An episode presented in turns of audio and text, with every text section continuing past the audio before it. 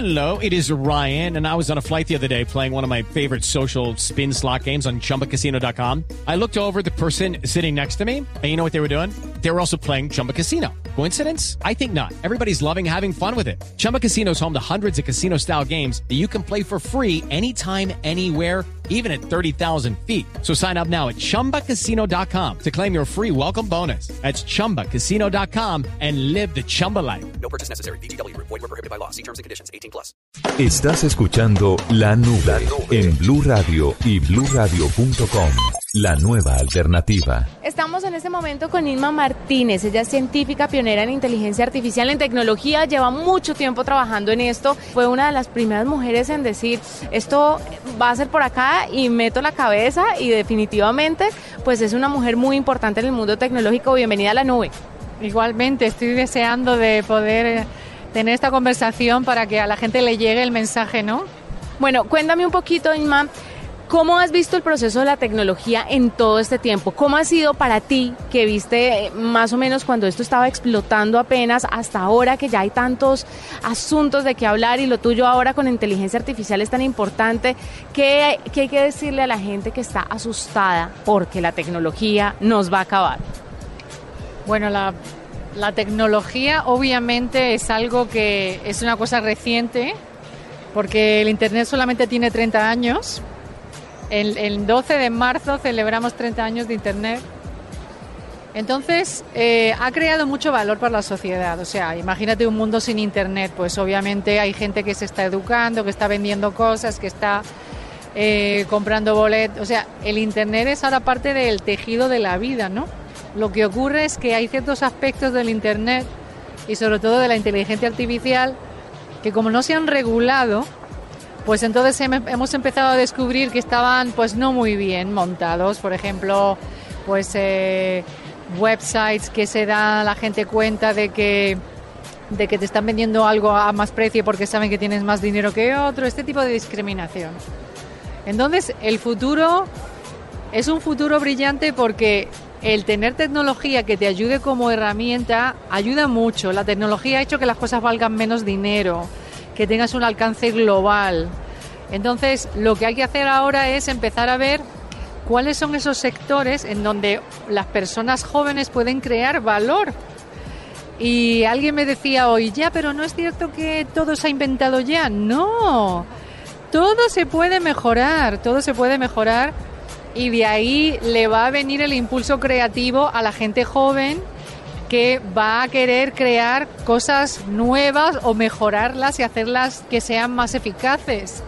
Con lo cual estamos entrándose en, un mundo en donde la, sociedad se va a beneficiar muchísimo del valor que va a traer la gente joven con sus ideas. Ima, ¿cómo es el tema de la inteligencia artificial? Ya metiéndonos un poco más de lleno en este tema tan interesante en el campo de la salud en el campo de la educación. ¿Cómo puede aportar valor la inteligencia artificial en esos aspectos?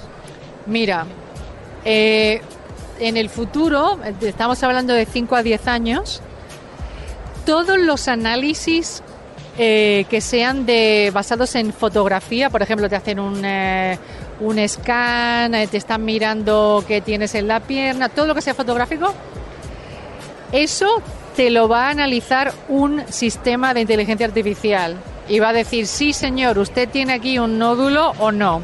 ¿Por qué? Porque el ojo humano es muy, muy pobre para ver cosas con nitidez. Yo siempre explico a la gente que por eso los magos tienen trabajo, porque se nos puede engañar fácilmente con un truquito así, pum, pum, pero a una máquina tú le enseñas y la programas a que detecte, por ejemplo, marcadores de cáncer en unos análisis y la máquina no falla, no falla. Con lo cual, en el futuro, todo lo que sea análisis de sangre, resultados que se tienen que analizar, las máquinas no, no tienen errores, los seres humanos sí.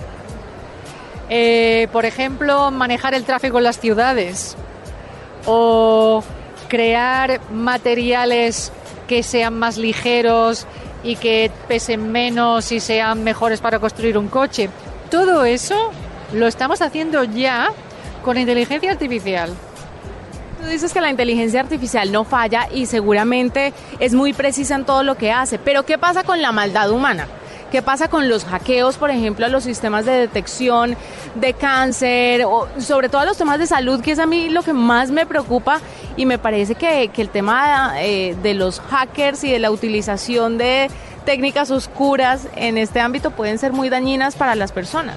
Bueno, la ciberseguridad, que cómo se le llama esto, es uno de los problemas que se tienen que resolver en el futuro. Es decir, hacer que donde están almacenadas la, información esté protegido y que no se puedan hackear. Pero bueno, la sociedad está llena de ladrones y de gente mala, con lo cual en el mundo tecnológico pues también los tenemos. Lo que ocurre ahora es que eh, ya estamos aprendiendo y sabemos mejor cómo proteger los sistemas, ¿no? Por ejemplo, la inscripción se está mejorando muchísimo, la, donde se almacenan los datos pues ya está en la nube, no está en servidores que son eh, privados donde es muy fácil meterse, porque las empresas no tienen tanto dinero como para protegerse como si fuera un Google, con lo cual eh, estamos poniendo soluciones, pero el futuro, eh, gracias a la tecnología, está creando valor para la vida, muchísimo valor. Irma, ya que sabes tanto de este tema de inteligencia artificial, hay muchas personas que dicen que la data, los datos que la gente va dejando y, que seguramente ofrece en Internet por X o Y servicio, que es normal, porque nada en esta vida es gratis, dicen que esto va a ser la moneda del futuro. ¿Qué tan grave es que las empresas tengan nuestros datos o no? porque creo que la gente no tiene muy claro si es grave, si no es grave, si porque le paguen 5 dólares entregan toda su información. La gente tiene que guardarse sus datos, simplemente porque, sobre todo si los datos son iguales que los datos del pasaporte, porque entonces uno no sabe, un día le van a hackear a, a esa empresa algo y acaba alguien con sus datos haciendo otro tipo de historias. Por eso es muy importante que la gente no venda sus datos.